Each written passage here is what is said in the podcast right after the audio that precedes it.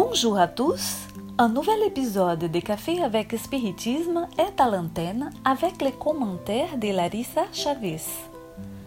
Dans le dixième chapitre du livre Action courageuse pour vivre en paix, pas encore traduit en français, l'esprit Benedita Maria, à travers la médiumnité de Raoul Teixeira, nous invite à réfléchir sur les thèmes les femmes et la maternité.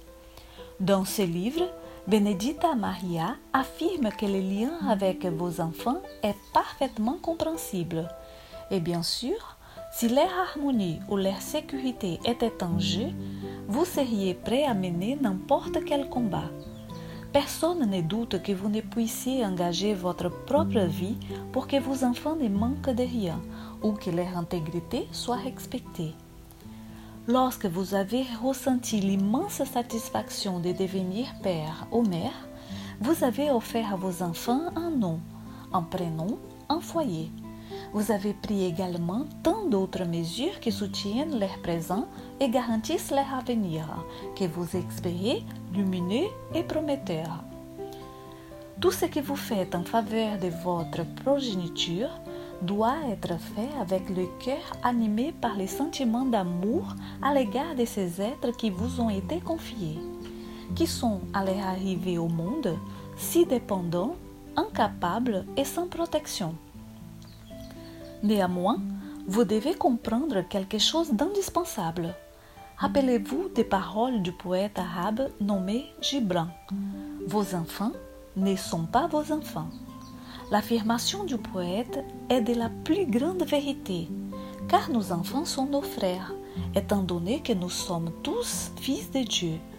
Nos enfants sont placés momentanément sous la garde d'une mère ou d'un père afin qu'ils soient mieux préparés à un avenir le plus heureux possible.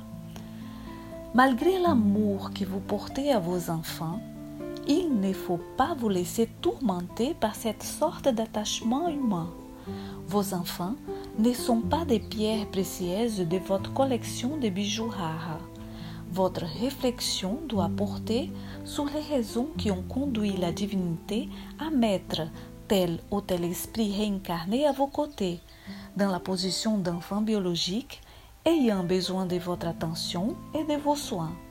Sachant que le Père céleste est parfait pour tous ses actes, il doit y avoir une raison également parfaite.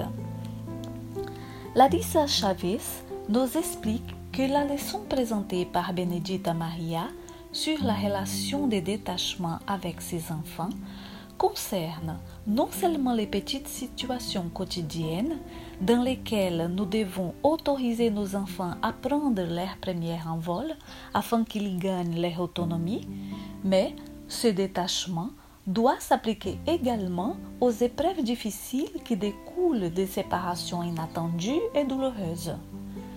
Avant tout, Larissa adresse une salutation affectueuse à toutes les mères et tous les pères qui peuvent nous écouter en ces moments et qui ressentent l'épine de la séparation ancrée dans leur propre chair.